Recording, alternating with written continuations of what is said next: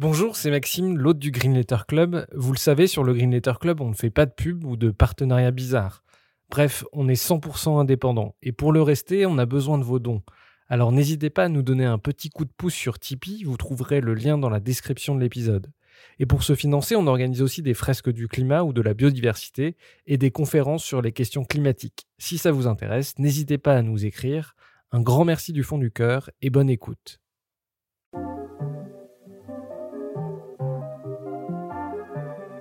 Bienvenue dans le Green Letter Club, la chaîne qui décortique les grands sujets écologiques. Aujourd'hui, nous allons parler des communs, une notion révolutionnaire à la croisée du droit, de l'économie et de la philosophie politique. Pêcherie, marais salants ou bibliothèque numérique, ces biens peuvent être gérés par des communautés organisées et laissent apercevoir une révolution de notre rapport à la propriété. D'où cette question, les communs peuvent-ils nous aider à préserver les ressources de la planète? Pour y répondre, nous recevons Benjamin Coriat, professeur d'économie à l'université Paris 13, membre des économistes atterrés et qui a dirigé l'ouvrage Le retour des communs et la crise de l'idéologie propriétaire. Bonjour Benjamin Coriat. Bonjour. Euh, vous êtes économiste, vous travaillez beaucoup sur les questions de propriété intellectuelle et la question des communs. Est-ce que vous pouvez nous raconter votre parcours, comment vous en êtes venu à travailler sur ces questions-là? Euh, ça remonte à une vingtaine d'années, donc euh, au début des années 2000. Euh, j'ai travaillé avec euh, l'ANRS, l'Agence nationale de recherche sur le sida. C'était euh, la grande explosion hein, de l'épidémie du sida à travers le monde. Et ils avaient besoin d'un économiste pour les aider à réfléchir sur les problèmes d'accès aux soins, notamment des plus démunis. Donc sur les problèmes de propriété intellectuelle sur les médicaments, générique, etc. Bon, et assez vite, euh, on s'est rendu compte qu'on était pris dans un espèce de, de dilemme, c'est-à-dire que d'un côté, on avait euh, des trithérapies, c'était le début des trithérapies, euh, couvertes par des brevets et qui étaient vendues 14 000 dollars par personne an au début des années 2000. D'un côté, il y avait ça. Et puis de l'autre côté, il y avait des activistes qui avaient toute ma sympathie, bien sûr, hein, les gens de MSF, euh, Oxfam, etc., qui disaient à ah bas la propriété intellectuelle, zéro propriété intellectuelle, etc. Bien. On était coincé dans ce truc 0,1, hein, ou 100% de propriété intellectuelle, ou zéro propriété intellectuelle. C'est donc à ce moment-là euh, que j'ai commencé à m'intéresser à des formules hybrides, hein, c'est-à-dire euh, bah, pourquoi pas, euh, pourquoi pas de la propriété intellectuelle au nord, dans les pays qui peuvent payer, et pas de propriété intellectuelle au sud. Euh, pourquoi pas des formules autres de rémunération des inventeurs? Parce que moi, je veux pas, je veux pas spolier les inventeurs. Il n'y a pas de raison de spolier les inventeurs. Donc, c'est là que j'ai découvert Ostrom, que c'est là que j'ai découvert les travaux sur les communs, et donc les travaux sur la propriété partagée, c'est-à-dire, on va y revenir sans doute plus en détail, euh, euh, des travaux qui euh, conçoivent la propriété non nécessairement sous sa forme exclusive, mais sous une forme inclusive. alors justement, cette notion de commun, elle n'est pas toujours bien comprise, elle est souvent confondue avec les biens communs, les biens publics. Est-ce que vous pouvez nous définir clairement ce que c'est que la notion de commun? Oui, bien sûr. Vous avez tout à fait raison. Moi-même, je suis très énervé, si je peux dire, par, de voir l'usage qui est fait de la notion de commun et de bien commun euh, à tort et à travers. Alors, les communs proprement dit, après on définira les biens communs. Les communs proprement dit, je pense que euh, la meilleure définition, c'est celle qui se cale sur les travaux de Elinor Ostrom, hein, prix Nobel 2009, et qui est la grande chercheuse qui a remis au centre la question, la question des communs. Alors, à partir d'Ostrom, un commun se définit à partir de trois éléments. C'est très clair, c'est très clair. Premièrement, c'est une ressource partagée. Cette ressource, soit elle préexiste, c'est une rivière, un lac, une forêt, un pâturage, voilà. Soit elle est créée. Donc on peut, alors chez Ostrom, c'est des systèmes d'irrigation. Euh, mais aujourd'hui, on dirait euh, Wikipédia, des bases de données en ligne. Ce que vous faites, c'est un commun. Deuxièmement, il faut les trois éléments, hein, sinon c'est pas un commun. Hein. Deuxièmement, il faut qu'il y ait un système, euh, il faut qu'il y ait un certain nombre de bénéficiaires de droits et d'obligations par rapport à cette ressource. Alors, ces bénéficiaires, ils peuvent être en nombre restreint. C'est le cas, et c'est nécessairement le cas, lorsque la, la ressource n'est pas renouvelable, ou qu'elle est renouvelable très lentement, ou qu'elle est épuisable, ou qu'elle est dégradable. Donc là, pour des raisons écologiques, l'accès est restreint. C'est le cas d'une pêcherie, c'est le cas d'une prairie, euh, c'est le cas même d'une forêt. On peut détruire la forêt par de la prédation excessive. Donc c'est des, droits qui sont codifiés euh, et qui font que l'écologie du lieu, l'écosystème est prélevé, est préservé. Et deuxièmement, c'est des obligations parce que dans un certain nombre de cas, il faut, pour avoir le droit de prélever des choses de l'écosystème, il faut contribuer à, le maintenir. Euh, par exemple, c'est peu connu, mais euh, euh, euh, les marais salants de Guérande, c'est un commun. Je veux dire, le, le, le, marais salant est géré comme un commun, c'est une ressource partagée. Donc, les marailleurs qui ont des droits d'extraire euh, du sel du marais salant ont aussi l'obligation de le maintenir, avec des règles assez complexes suivant la superficie que vous exploitez, etc. Donc, un, une ressource. Deux, des droits et des obligations autour de cette ressource. Alors, l'accès à la ressource, il peut être aussi universel. Euh, c'est le cas en particulier des ressources numériques. Ceux qui vont regarder euh, ce, ce, euh, cette, cette, cette, vidéo, ils peuvent être innombrables parce qu'ils vont pas détruire le bien que constitue la vidéo. Donc chaque fois qu'on a des biens numériques, on peut avoir un accès universel. Évidemment, c'est très important parce que ça donne une deuxième vie aux communs. Les communs qui étaient des, j'ai presque envie de dire des petites choses, en tout cas des choses localisées comme ça dans la campagne, euh, deviennent des choses d'accès universel. Et puis troisièmement, il faut une structure de gouvernance. Parce que euh, d'abord, il y a des gens qui peuvent ne pas respecter les règles, donc il faut pouvoir les mettre au pas. Et Ostrom dit clairement, il faut un système de sanctions graduées. Hein C'est-à-dire que quelqu'un qui respecte pas les règles, la première fois, on lui dit non, ça va pas. Hein à l'avenir, etc. Et puis la deuxième fois, on lui dit tu es exclu du commun pendant un certain temps. Et la troisième fois, on lui dit tu es exclu définitivement. Il faut que ça soit géré. Parce aussi parce qu'il peut y avoir des événements aléatoires qui interviennent et qui bousculent l'économie du commun. Euh, par exemple, dans une pêcherie, l'invention de, nouvelles méthodes de pêche, de nouveaux filets, fait que les droits ne peuvent plus être les mêmes. Si en euh, 4 heures de temps, vous pêchez trois fois plus de poissons, on va pas continuer à vous donner euh, euh, 4 heures euh, par jour, vous comprenez? Voilà, donc il faut, il faut c'est réguler un commun. Alors les biens communs maintenant. Alors les biens communs, il y a plusieurs définitions possibles. Moi je penche, moi je penche pour une définition euh, à la différence des communs. Euh, je dirais qu'il y a bien commun il y a bien commun lorsque on a, on va dire, des choses, des bons, voilà, euh, qui concernent des très grands nombres et qui sont porteurs de ce que moi j'ai envie, enfin de ce que les économistes on appelle des externalités positives ou négatives. Ça veut dire que on va raisonner directement euh, sur un cas très précis, le climat. Le climat, ça concerne des très grands nombres, ça concerne la planète entière, mais euh, les grandes forêts, euh, euh, l'Amazonie, les pôles, l'atmosphère, les océans, ça concerne des très grands nombres.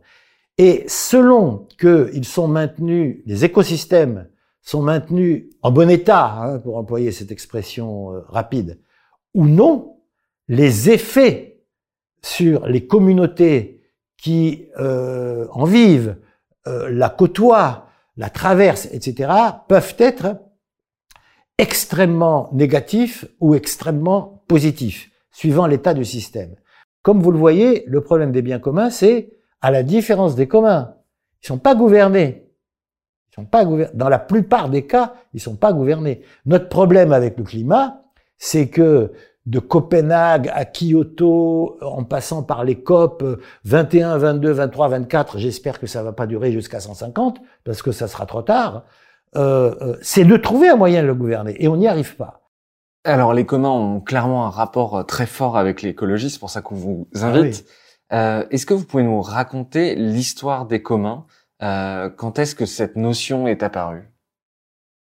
Alors, euh, d'abord, je, je, renchéris sur ce que vous dites. Hein. Je pense qu'une des raisons pour lesquelles les communs concentrent maintenant un si grand intérêt, c'est qu'ils sont nés consubstantiellement avec la question de l'écologie, même si à l'époque ça s'appelait pas l'écologie. Alors, pour en faire une très brève histoire, euh, bon, d'abord, ça vient d'où hein? Ça vient d'une situation qui est notamment celle de l'Angleterre du 12e pratiquement euh, au 19e siècle. On considère que la fin des communs en Angleterre c'est 1815, c'est le blocus Napoléon. Bon, ça c'est un détail, mais situation qui prévalait aussi on l'a découvert ensuite, euh, pratiquement dans tous les espaces du monde, sous des formes euh, différentes. Mais il se trouve qu'en Angleterre, c'est spécialement bien étudié pour des raisons historiques. Alors, c'était quoi la situation? La situation, c'est qu'en Angleterre, on avait, pendant plusieurs siècles, un tiers des terres hein, qui n'étaient pas encloses, qui n'étaient pas appropriées privativement. Elles étaient ouvertes. Bon. et sur ces terres ouvertes, euh, les villageois, euh, les résidents, euh, les gens qui habitaient près des forêts, des lacs, pouvaient, avaient des droits de prélèvement. Multiples. Donc, ils pouvaient prélever des, des, des, des, poissons, des animaux dans la forêt, des herbes médicinales, des fruits, utiliser des pâturages naturels pour faire paître leurs bêtes, etc. Voilà. Et ces terres non encloses, on appelait ça Land of Commons les terres de commun, les terres en commun, voilà. Euh, et ça vient de là, les communs. Ça vient de là, les communs. Alors, déjà, à cette époque, euh, les droits de prélèvement sont codifiés. Ils sont codifiés par la coutume. Hein. Et ils sont codifiés euh, déjà, à la fois pour euh, maintenir une certaine stabilité et équité, et à la fois pour éviter la prédation, c'est-à-dire pour, pour, pour, maintenir la reproduction euh, du système. Bon, cette situation ne va pas plaire aux possédants. Euh, il va y avoir des, des, des, des, tentatives répétées au cours du temps pour enclore de plus en plus de choses et l'enclore au bénéfice des possédants, c'est-à-dire en clair l'Église, ses monastères et ses abbayes, les lords euh, et leurs terres, euh, les euh, manufacturiers, soit parce qu'ils étaient installés sur place, soit parce qu'ils avaient besoin de matières premières agricoles pour leur production industriels, et ils vont enclore progressivement autour d'eux. Ils vont être puissamment relayés par l'État, parce qu'anglais, il va y avoir ce qu'on appelle les enclosures parlementaires, qui vont être des décisions euh, du Parlement pour enclore. Voilà. Et c'est la naissance de la propriété privée et la fin des, des, des, des, des communs. Ça veut dire que les, lords mettaient des, créer des haies, créer des barrières pour euh, s'approprier les terres. C'est un mouvement d'accaparement? Exactement, c'est exactement ça. C'est-à-dire que soit euh, ils mettaient des haies, des barrières, etc. Soit ils déclaraient que le droit des commoners sur un certain nombre de terres ouvertes était suspendu et eux-mêmes commençaient l'exploitation de ces terres à titre exclusif. Le cas le plus célèbre, parce que ça a été très documenté, c'est le cas du Black Act. Alors, euh, en l'occurrence, euh, c'est euh, au 18e, ce sont des terres de la couronne, donc la, couronne est propriétaire, mais il y avait des droits d'usage de prélèvement divers des résidents, des, des, habitants de la forêt. Voilà, typiquement, hein, vous voyez, pas de propriété exclusive, une propriété partagée, puisque la propriété formelle, elle est de la couronne, mais le droit de prélèvement, il est largement distribué dans la population. Bien. Ben pour y mettre fin. C'était, c'était quoi les droits de prélèvement De la chasse Ah, c'était surtout de la chasse. C'était, oh, c'était de la chasse, c'était euh, beaucoup d'animaux, oui. Euh, et puis aussi euh, des, des, ressources qu'offre la forêt. j'aurais des plantes médicinales, des fruits, éventuellement des plantes comestibles. Bon, voilà. Mais le cœur, c'était la chasse, hein, parce que c'était, c'était des forêts giboyeuses. Bon. Eh bien, la couronne a décidé, par décret, qu'elle suspendait les droits des commoners. Voilà, du jour au lendemain. Évidemment, ça s'est pas du tout passé comme ça. Alors, ça s'est appelé le Black Act. Pourquoi? Parce que comme les commoners ont continué, évidemment, c'était des droits d'usage qu'ils avaient depuis des siècles, euh, euh, la couronne a durci les peines jusqu'à installer la pendaison comme sanction. Vous voyez Vous prélevez un lièvre hein, et vous êtes passible. Vous prélevez un lièvre comme, comme l'ont fait vos ancêtres depuis des siècles et vous êtes passible de pendaison. C'est pour ça qu'on l'appelait le Black Act, l'acte noir. Mais aussi parce que les commoners ont refusé ça hein, euh, euh, et se sont peints le visage en noir euh, pour attaquer les gardes de la couronne et libérer des espaces pour continuer à prélever. Donc ça a duré euh, plusieurs années et finalement le Black Act a été annulé. Les commoners ont gagné. Hein. Bon, voilà, c'est pour dire que ça n'est qu'un exemple parmi beaucoup. c'est pour dire que ça a été une lutte terrible hein, de priver les commoners de leurs droits et d'installer la propriété privée exclusive. Pardon, avant de revenir sur la redécouverte des communs dans les années 80, euh, les communs, c'était aussi des, des, des endroits, euh, des communautés assez joyeuses, et au contraire, la fin des communs a, a, libéré tout un tas de travailleurs qui sont allés travailler, qui sont allés nourrir l'industrie ah, des grandes villes. Vous avez, vous avez, tout à fait raison, vous avez tout à fait raison. Euh, euh moi, lorsque j'ai lu euh, l'un des ouvrages principaux euh, sur, sur les communs, qui est une thèse d'histoire d'une euh, d'une historienne britannique, Janet Nisson, elle est canadienne, je crois. Alors c'est une thèse d'histoire, hein, 2000 pages, machin et tout. Heureusement, elle a fait un petit livre pour nous, simple mortel. Euh, euh, eh ben, le premier chapitre est, est, consacré à décrire les fêtes des commoners. Je dois dire, j'étais soufflé moi. Hein. Bon, et puis après, elle, elle explique euh, alors toute l'histoire des droits d'usage, comment ça se transmet, comment ça s'établit. Euh, et puis, euh, elle s'explique, elle dit, j'ai commencé par le chapitre sur les fêtes, parce que si on ne comprend pas que l'époque des communs, c'est l'époque des fêtes, parce que les gens sont rendus libres par le fait qu'ils peuvent prélever une partie extrêmement importante de leur reproduction à titre gratuit, si on ne comprend pas ça, on ne comprend pas les communs. Voilà. Et donc, euh, comment dire, euh, effectivement, s'il y a eu cette extension et cette expropriation des commoners, c'est à la fois par avidité, hein, s'emparer des terres et les privatiser, mais c'est aussi pour priver les commoners de leurs moyens de reproduction et les transformer en, euh, comme dirait Marx, je, je, voilà, je, passe, je le cite plus si souvent, mais là c'est comme ça, pour les transformer en personnes obligées de vendre leur force de travail pour se reproduire, puisqu'ils ne pouvaient plus se reproduire en prélevant euh, euh, ce qui est nécessaire à leur reproduction. Et donc c'est à la fois la naissance de la propriété privée, enfin la naissance, la consolidation de la propriété privée comme forme hégémonique, et à la fois euh, l'extension et la généralisation du salariat, en tout cas chez nous.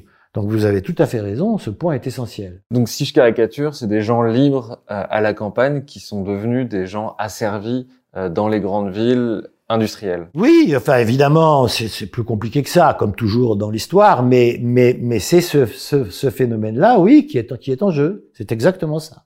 C'est-à-dire que euh, on a des gens qui tirent de leur accès aux écosystèmes qui les abritent et dans lesquels ils vivent une partie essentielle euh, de leur reproduction et de leur oui de leur reproduction euh, à une situation dans laquelle coupés de ça ils deviennent des salariés et alors effectivement euh, asservis et durement asservis quand on regarde ce qu'a été l'histoire de l'industrialisation.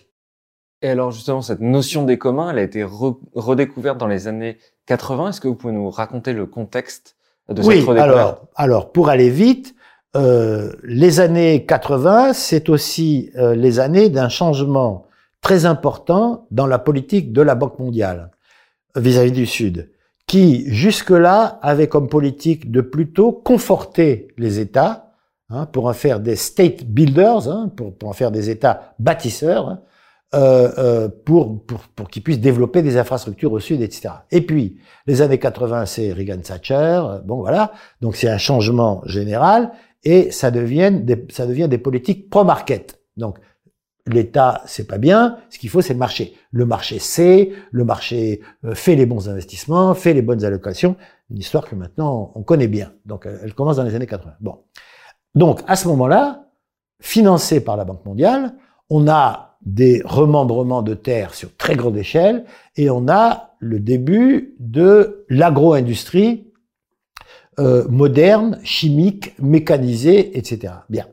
En même temps qu'on a ça, on a des alertes multiples qui reviennent euh, euh, euh notamment euh, aux États-Unis, où se trouve la Banque mondiale, etc. Bien, euh, sur le fait qu'il y a une dégradation accélérée des sols, qu'il y a une menace euh, de euh, perte de productivité liée à cette dégradation rapide, qu'il y a une surpopulation, une sururbanisation, qu'il y a des masses de population qui sont jetées sur les chemins, et on se demande pourquoi. On se demande pourquoi.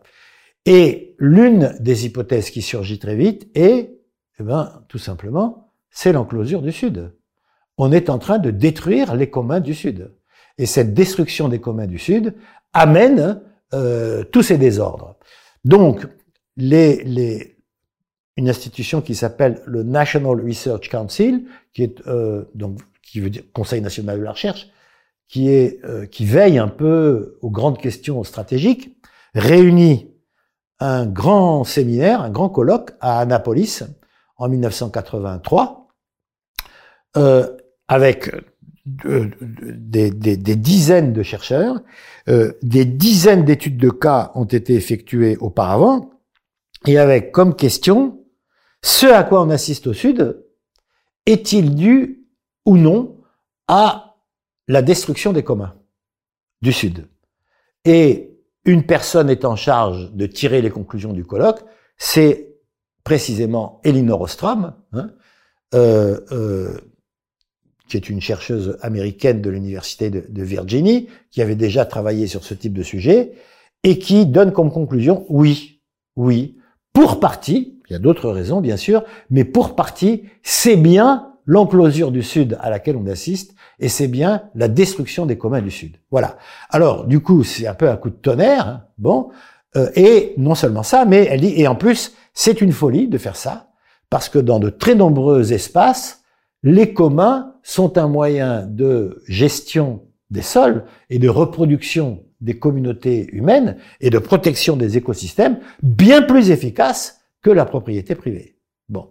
Donc, à partir d'elle, démarre un grand programme de recherche sur les communs et on s'aperçoit qu'il y en a partout. On s'aperçoit qu'il y en a partout. Alors, ils sont dans des états plus ou moins dégradés, hein, bien sûr, hein, parce que le temps est passé. Euh, ils sont plus ou moins efficients, mais il y en a partout. Et donc, euh, euh, avec Ostrom, autour d'elle, etc., commence une grande réflexion sur euh, voilà les différents types de communs, euh, comment comment les protéger, comment les adapter euh, au monde moderne, comment faire en sorte que de grandes masses de population puissent euh, continuer à vivre de communs restaurés, reconstitués. Voilà, c'est le deuxième grand moment des communs. Alors, les nouvelles batailles autour des communs concernent les biens informationnels, les gènes, les algorithmes, les logiciels, les, les médicaments. Est-ce qu'aujourd'hui, on est en train de vivre une nouvelle période d'enclosure? Ah oui, oui, il n'y a aucun doute là-dessus. Il n'y a aucun doute.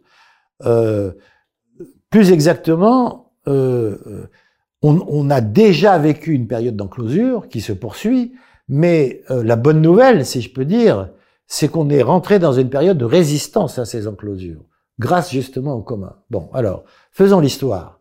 C'est le troisième moment des communs, hein, après les communs historiques, après euh, Annapolis, l'enclosure du tiers-monde, c'est, comme disent nos collègues américains, enclosures of the mind, les enclosures de l'esprit. Alors, c'est quoi les enclosures de l'esprit? Eh ben, c'est entre les années 80 et 2000, euh, toute une série de dispositions visant à durcir et étendre le droit de propriété intellectuelle. Et notamment, on l'étend dans deux très grands domaines, euh, qui sont, un, le vivant, et donc euh, on introduit la brevetabilité des gènes, ce qui est un pur scandale, hein, c'est-à-dire que des les structures élémentaires de la vie, hein, qu'on arrive à séquencer grâce à des, des, des systèmes techniques, deviennent brevetables. C'est un, truc insensé, c'est un truc insensé. Bon. Euh, D'ailleurs, pour partie, on est en train de revenir dessus. Hein. C'est-à-dire qu'on ne, on ne peut breveter les gènes que sous des conditions beaucoup plus restrictives qu'au départ. Mais au départ, on avait donné libre cours. Et dans le même temps, c'est-à-dire on pouvait breveter quoi comme gène pour avoir euh, ah ben, je vais vous donner un exemple très très simple. L'université du Minnesota euh, découvre un gène qui a à voir avec le cancer du sein. C'est-à-dire qu'il y a une séquence type de ce gène. Quand cette séquence est un peu modifiée, hein, c'est-à-dire quand on prélève, euh, en l'occurrence c'est plutôt chez les femmes, donc quand on prélève un gène chez une femme dont la séquence ne correspond pas euh, rigoureusement à la séquence type, on sait qu'il y a chez cette personne une prédisposition à faire un cancer du sein. Bon. Vous voyez un peu les, enjeux. Eh ben, ce truc-là, qui est de la, recherche fondamentale, qui, jamais, au grand jamais, on avait seulement imaginé de breveter. Eh ben, on brevette. Ça veut dire que toute personne, euh, toute institution, etc., qui prétend utiliser les connaissances relatives à ce gène, soit doit verser une redevance, soit purement et simplement est interdite de le faire.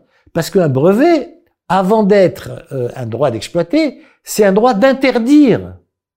Le brevet, c'est un droit d'interdire aux autres euh, l'utilisation euh, d'une connaissance donnée. Alors, je vous raconte l'histoire parce que quand même, ça vaut la peine. sur cette base, l'université de, Minnesota vend son brevet 3 francs 6 sous, hein, parce que c'est une université, à une entreprise qui s'appelle Myriad Genetics. Myriad Genetics euh, euh, fait un test de prédisposition au cancer du sein sur la base euh, de, de la découverte qui a été faite par l'université de Minnesota. C'est la même histoire pour le pour, pour le pour l'ARN messager. Hein. Bon. Euh, ils font un test et ils vendent ce test très cher parce qu'on est aux États-Unis. Et en plus, ce test marche pas bien. Hein. C'est-à-dire que les résultats qu'ils donnent euh, sont entachés d'un taux d'erreur très important. Et dans les deux cas, c'est très embêtant. Parce que dans un cas, on va vous dire euh, vous êtes prédisposé au cancer du sein. Dans le cas, on va dire vous n'êtes pas, mais avec un taux d'erreur très élevé. Donc, c'est très embêtant. Bien. L'Institut Pasteur, avec euh, d'autres instituts publics, belges, etc., retravaille là-dessus. Met au point un test beaucoup plus efficace, avec un taux d'erreur beaucoup plus bas et le, le, le donne dans les hôpitaux où il est utilisé gratuitement grâce à un système. Myriad Genetics dit non, non, vous pouvez pas. Le gène, il est à moi. Donc vous voyez la situation. Hein euh, le brevetage euh, des gènes conduit à laisser sur le marché un test totalement défectueux pour empêcher un, texte, un test plus efficace euh, et distribué gratuitement. C'est ça les enclosures de l'esprit. Les conséquences sont considérables. Bien. Alors, évidemment, euh, l'Institut Pasteur va euh, contester, machin et tout. Finalement, euh, l'Office des brevets de Bruxelles, très ennuyé, vous pensez bien, très ennuyé, d'abord parce que ce sont des firmes européennes contre une firme américaine, et ensuite parce qu'ils n'allaient pas arbitrer pour dire oui, il faut garder, voilà. Alors, rend un jugement de Salomon en disant nous ne contestons pas la valeur du brevet américain, mais il ne s'applique pas vraiment sur le cas des connaissances utilisées. Bon, c'est un moyen de mettre fin à la polémique et de sortir de manière pas trop honteuse. Mais ça vous donne les enjeux qu'il y a derrière. Bon, ça c'est sur le vivant. Bien.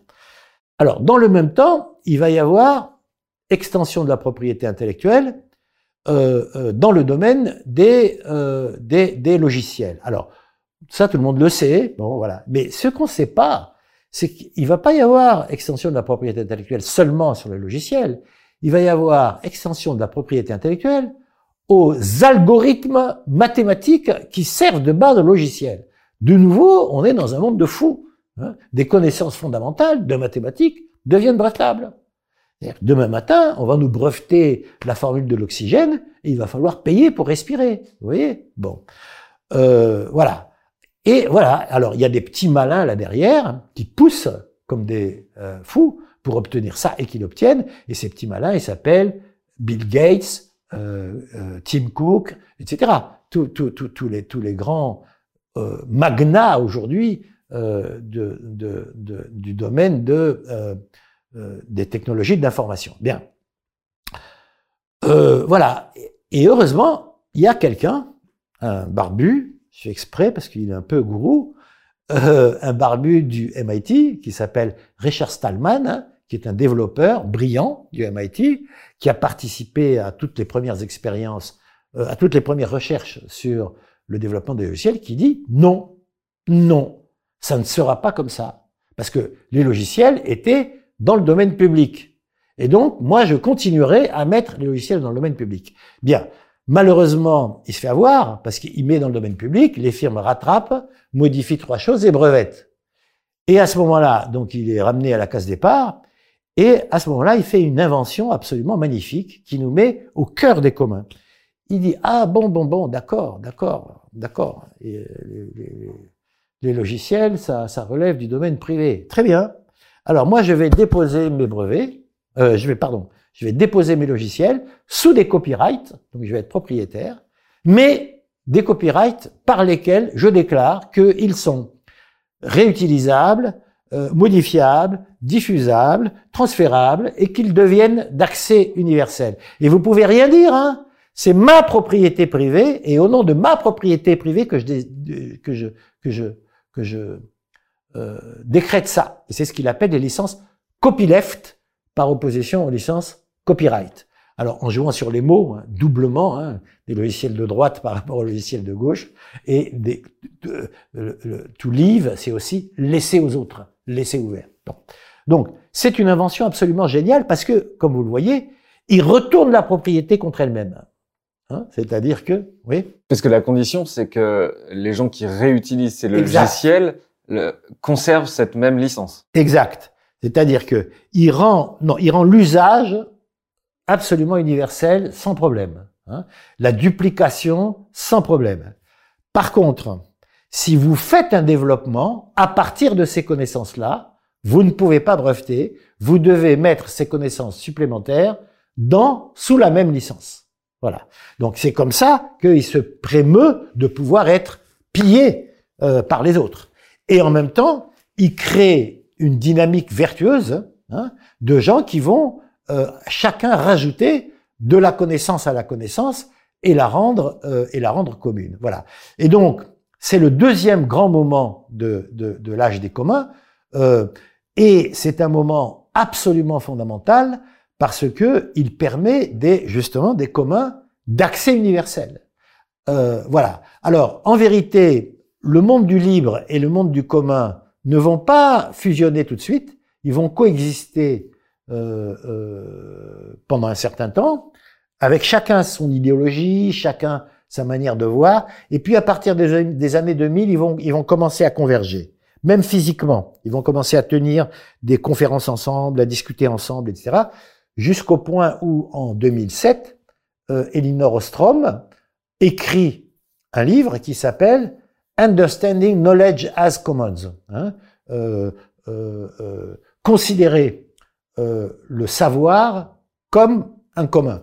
Et c'est écrit avec des gens du logiciel libre.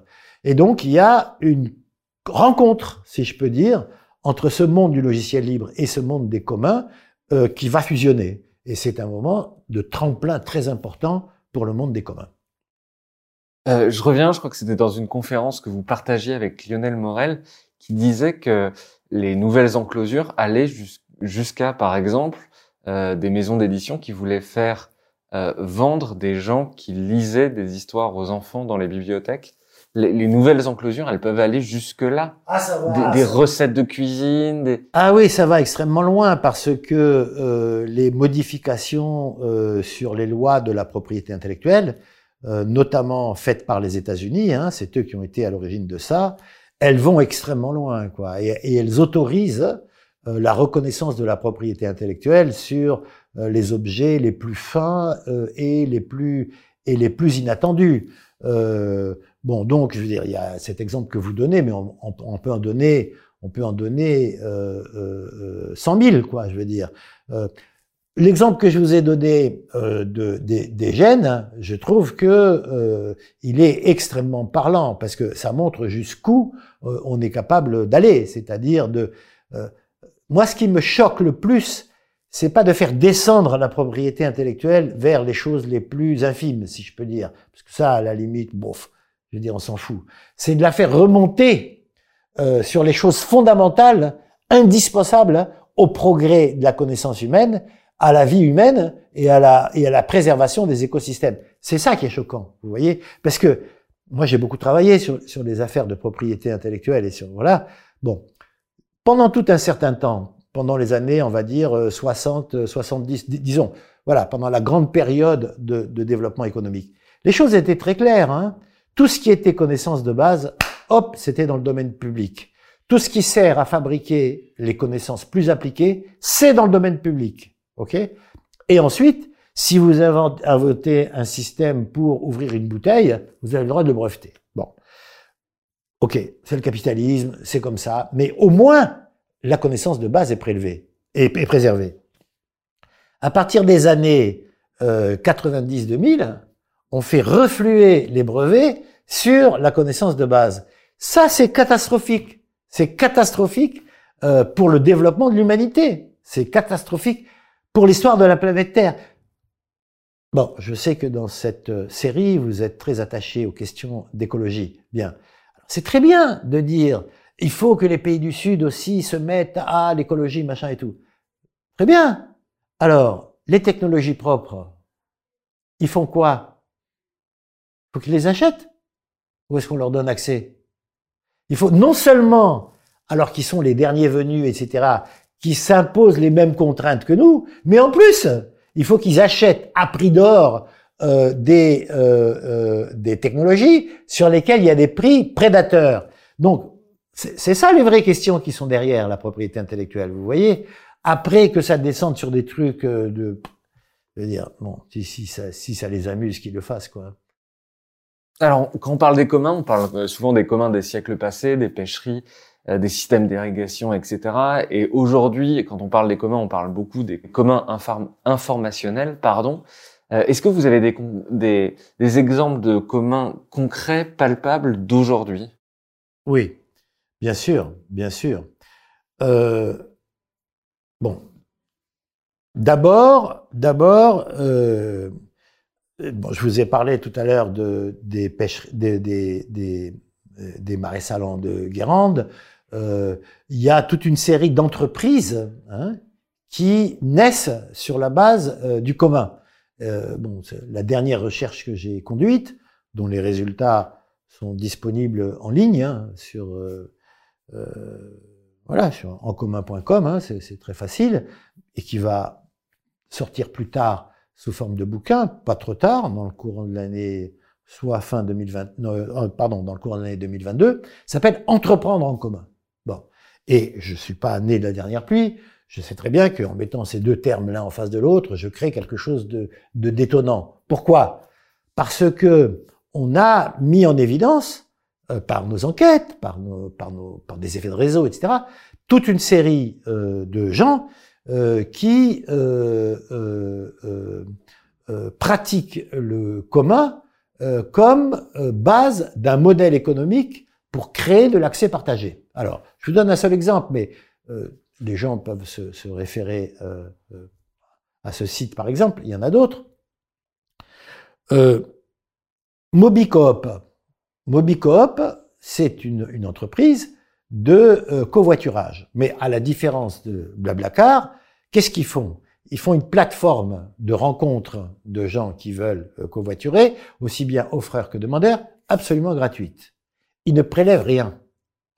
Et les gens se mettent en rapport entre eux et décident entre eux à la fois des modalités du covoiturage et à la fois du fait qu'il y a une rémunération, une rétrocession ou pas.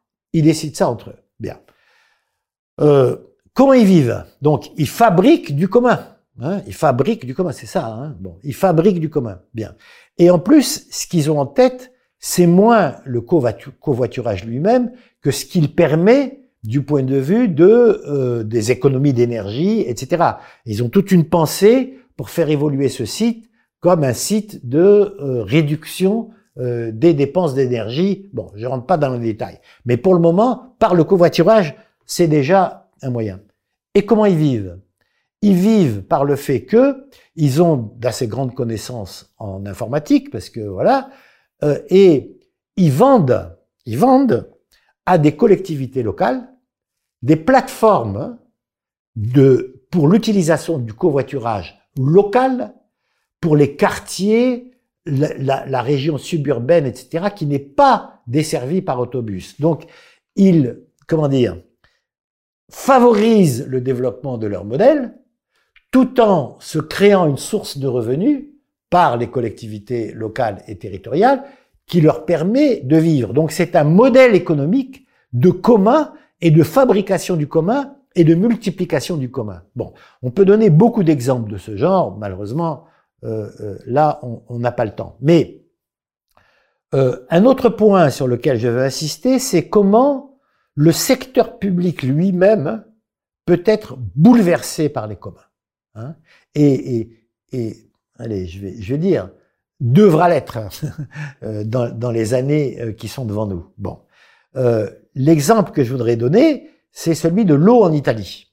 Bon, euh, Berlusconi, à l'époque où il était au pouvoir, Berlusconi, donc c'est ce magnat de, la presse et de la télévision qui a fait sa fortune dans des conditions, bon, très bien, je passe, est élu Premier ministre, hein, est désigné comme Premier ministre. Bien. Et il introduit une loi tout à fait scélérate par laquelle euh, euh, on crée une pression extrêmement forte à la privatisation des services publics. Parce que la loi dit en gros, tout service public qui n'est pas en équilibre doit euh, euh, euh, arriver à l'équilibre et si nécessaire par la privatisation. Or, il suffit de diminuer la fiscalité pour qu'un service public soit en déficit. la vocation d'un service public, c'est de rendre un service public. C'est pas, c'est pas de faire du profit. bon, très bien. Et donc, dans ce contexte, commence une, une, privatisation de l'eau.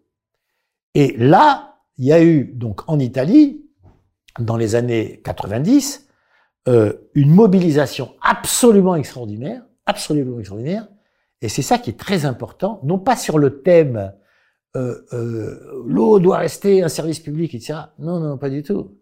Sur le thème aqua bene comune.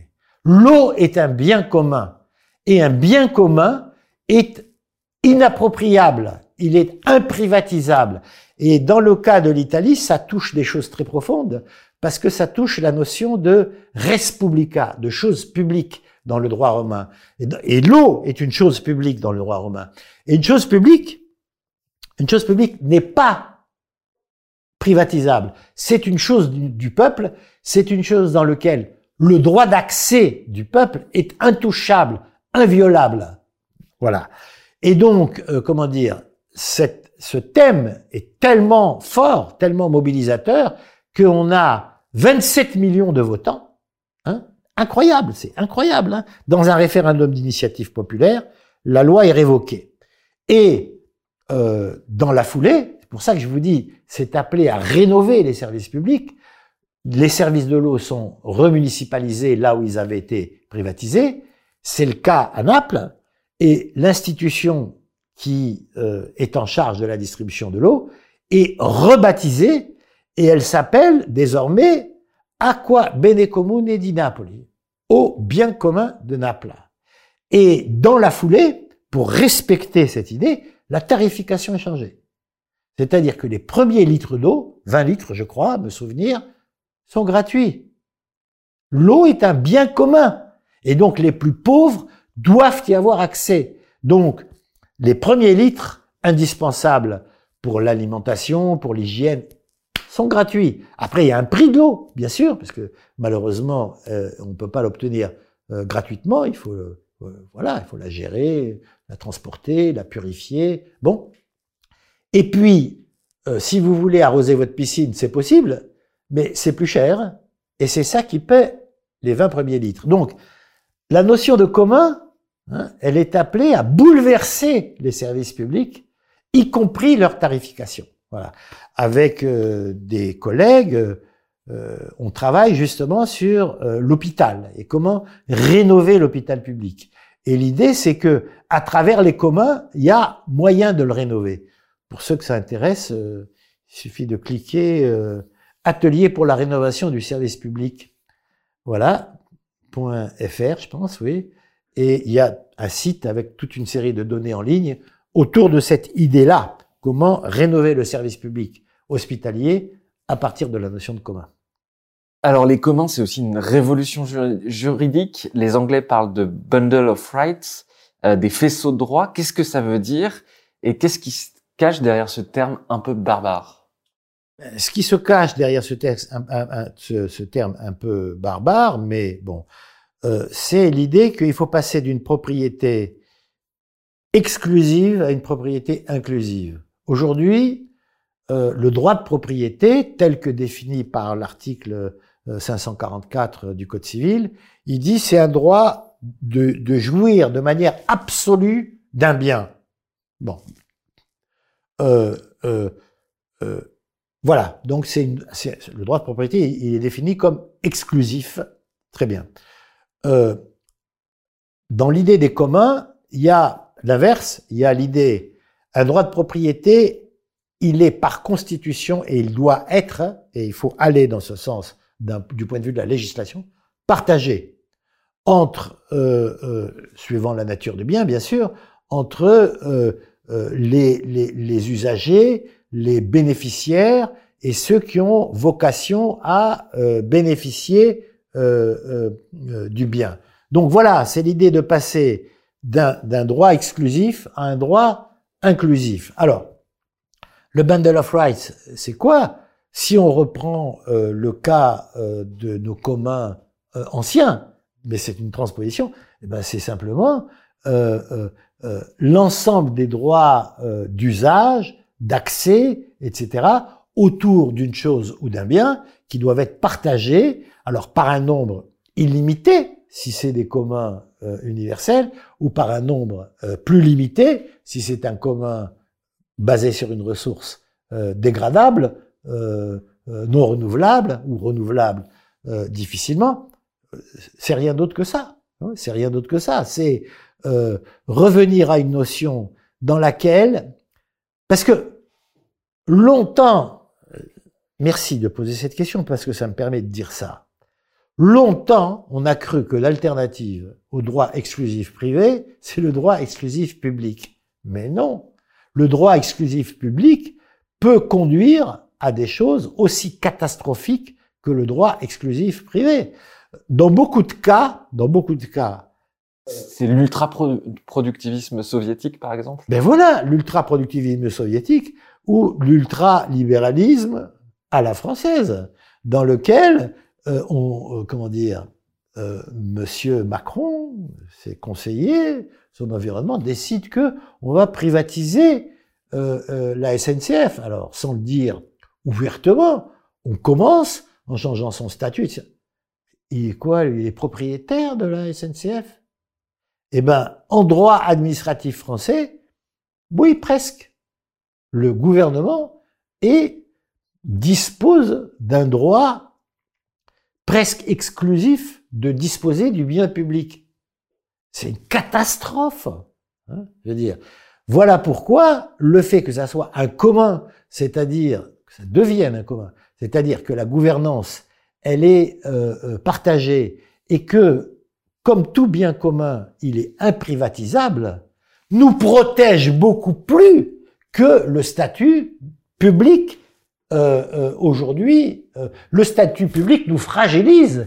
Aujourd'hui, tel gouvernement décide qu'il va privatiser Aéroport de Paris, il privatise Aéroport de Paris. Il décide qu'il va privatiser EDF. Bon, là, il a dû reculer, mais avec le projet Hercule, c'était ça qui commence. Il le fait. S'il a le statut de bien commun, un bien commun est imprivatisable. Bon, donc, et la, la, gestion, euh, elle est partagée. Voilà, c'est pour ça que j'insiste sur ce point. C'est, je m'excuse d'être euh, d'insister. Ce qu'on dit là a une portée historique. On est sorti hein, de l'époque capitalisme-socialisme, euh, bien public, bien privé. On est sorti de cette époque. Nous protège davantage, comment dire, la constitution des, des biens publics en commun que en, en, en biens communs, que de les transformer, que de leur garder leur statut de bien public. C'est extrêmement important. Hein Justement, c'est les ferments d'une révolution de l'ordre social, les communs Ah oui, moi j'en suis convaincu. Moi j'en suis convaincu. Il faut être très clair là-dessus. Hein Il faut être très clair. Euh, on n'a pas parlé de ça, euh, mais euh, l'anthropocène, ce qui est un sujet auquel je sais vous accorder beaucoup d'importance. L'anthropocène, elle propulse la question de la protection des biens communs comme l'enjeu majeur de la période. Alors, maintenant, pour répondre à votre question, il faut être clair. Il y a un certain nombre de communs qui peuvent s'installer dans l'ordre social comme il est. J'ai dit les marais salants de, de Guérande, euh, Wikipédia, etc. Il y a des communs à installer pour lesquels il va falloir se battre dur, dur. Bon, euh, ceux de la santé, par exemple, hein, ceux de la santé. Euh, si on veut que le vaccin et les autres traitements deviennent un bien commun, c'est-à-dire d'accès universel, eh ben, il va falloir se lever tôt le matin hein, et il va falloir se battre, hein, parce que est, on voit bien qu'il est hors de question que les grandes pharma et les États qui les appuient euh, rendent ça possible. Bon, donc oui, il va falloir se battre. Enfin, pour des grands biens communs comme le climat, euh, les pôles, les océans, comment dire, c'est pas, c'est pas euh, euh, euh Total, c'est pas Exxon, c'est pas LVMH, etc. qui vont la faire la transition écologique. Elle va se faire contre eux. Elle va se faire contre eux. Hein, je veux dire, euh, euh, pour le moment, on assiste à une grande période de, greenwashing. Hein. plus vert que moi, tu meurs, etc. Mais je veux dire, ça va se clarifier tout ça. Hein, ça va se clarifier. Et donc, oui, il faudra.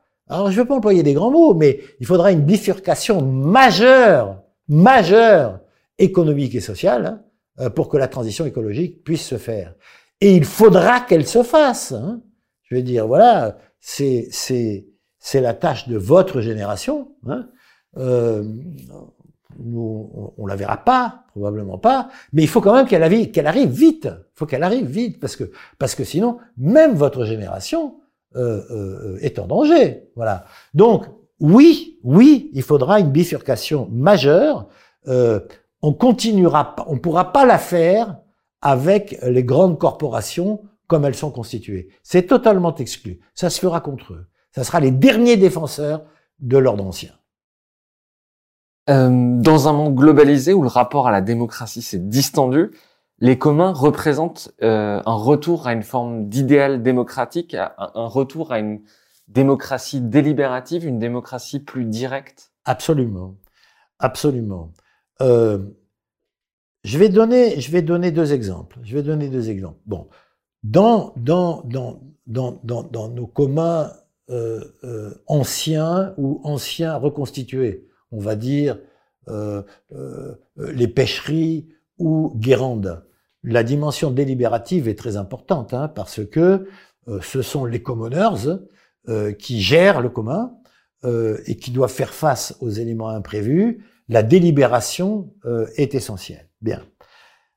Alors maintenant, on a parlé du climat, qui est évidemment une question essentielle. Moi, je pense, je pense vraiment, hein, qu'un événement historique majeur euh, de ces dernières années, hein, j'allais dire passé inaperçu, pas si inaperçu que ça, mais euh, qui va être encore plus important dans le temps, c'est la Convention citoyenne climat.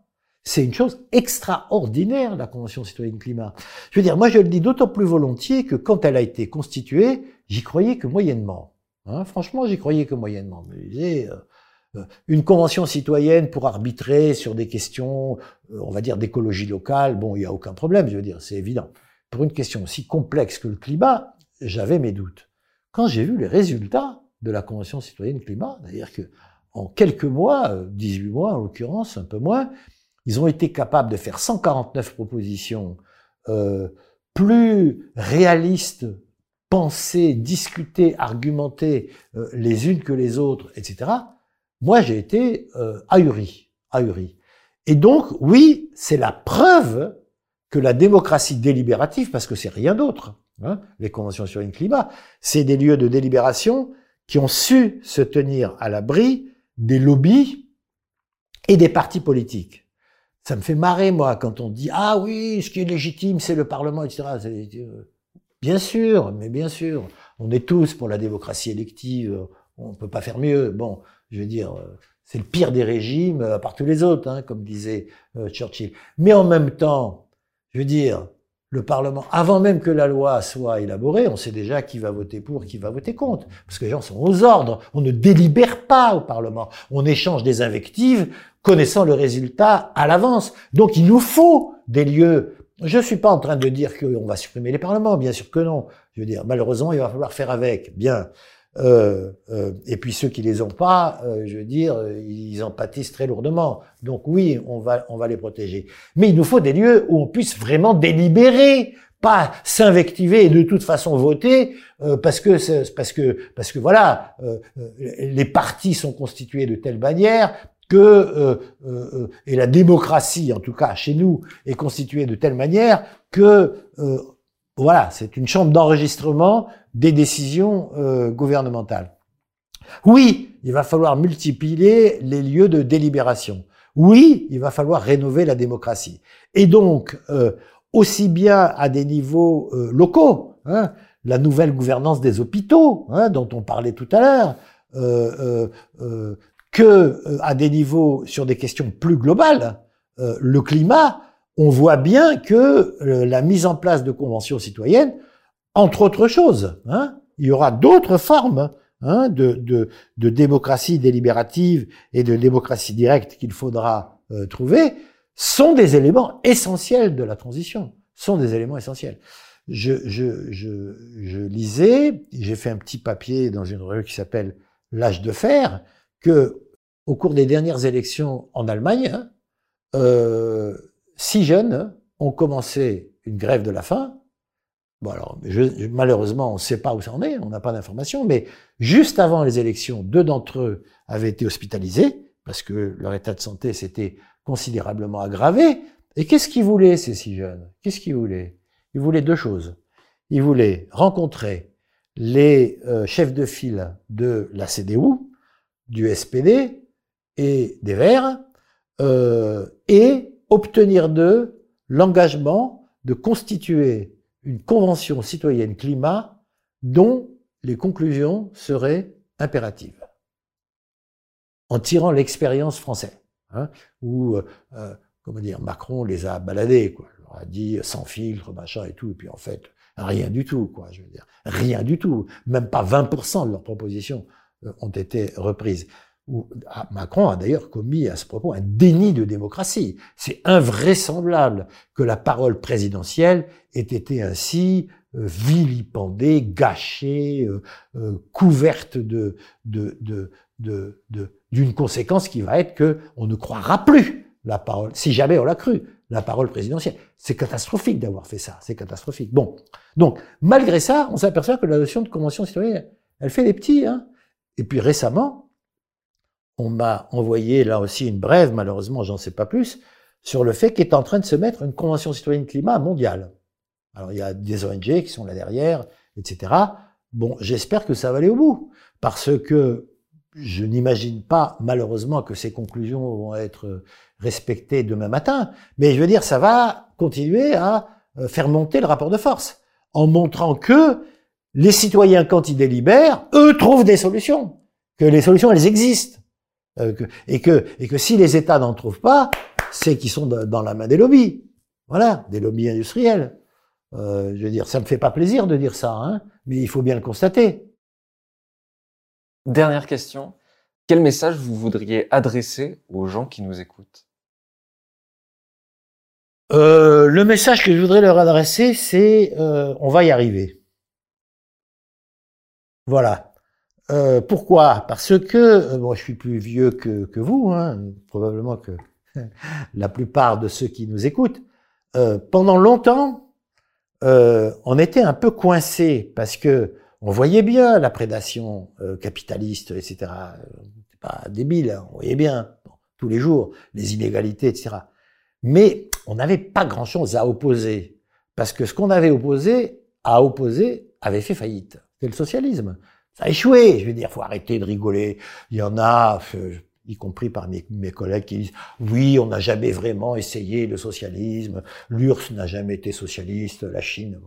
Faut arrêter, quoi. Faut arrêter, je veux dire, de, mettre en avant des trucs qui n'existent pas, quoi, et qui, bon, voilà. Donc, ça a échoué. Moi, je suis tranquille, hein, parce que je veux dire, je me suis battu pour ça. Hein. Dans ma génération, on s'est battu pour ça, parce qu'on y croyait. Bien, ça a échoué. Et donc, on était très embêtés, quoi. On était très embêtés, quoi. Eh ben, avec les communs, on a de nouveau une perspective qui s'ouvre devant nous. Voilà. Et qui s'ouvre devant vous. Voilà. Donc, euh, comment dire, euh, c'est ça qui a changé. Ce qui a changé, c'est pas la prédation, parce que malheureusement, celle-là, elle date de la naissance du capitalisme. Elle a pris, avec la mondialisation et, et le développement de la technologie, des proportions absolument folles, folles, au point que on voit bien maintenant sur le climat, le GIEC est affolé. Hein, d'un rapport à l'autre, il n'arrête pas de dire ça va trois fois plus vite que ce qu'on pensait, euh, c'est la catastrophe, etc. Bon, la nouveauté donc c'est pas ça. La nouveauté c'est que à travers les communs, à travers euh, les conventions climat, euh, à travers euh, euh, euh ces nouvelles, cette mise en place des nouvelles formes démocratiques, on a la solution. On a la solution. Voilà, donc c'est ça que j'ai envie de dire. Moi, j'ai envie de dire, ça va vraiment pas être facile. Ça va vraiment pas être facile, mais on va y arriver. Benjamin Coriat, un grand merci d'être venu dans le Greenetter Club. Merci à vous. Et à bientôt. Un grand merci d'avoir écouté cet épisode. Si vous aimez le Greenletter Club, n'hésitez pas à vous abonner au podcast ou à laisser un commentaire sur Apple Podcast. Ça nous aiderait beaucoup à être plus visible sur les plateformes. Nous n'avons aujourd'hui qu'une petite trentaine de commentaires alors que vous êtes des milliers à nous écouter chaque semaine. Un grand merci et à bientôt.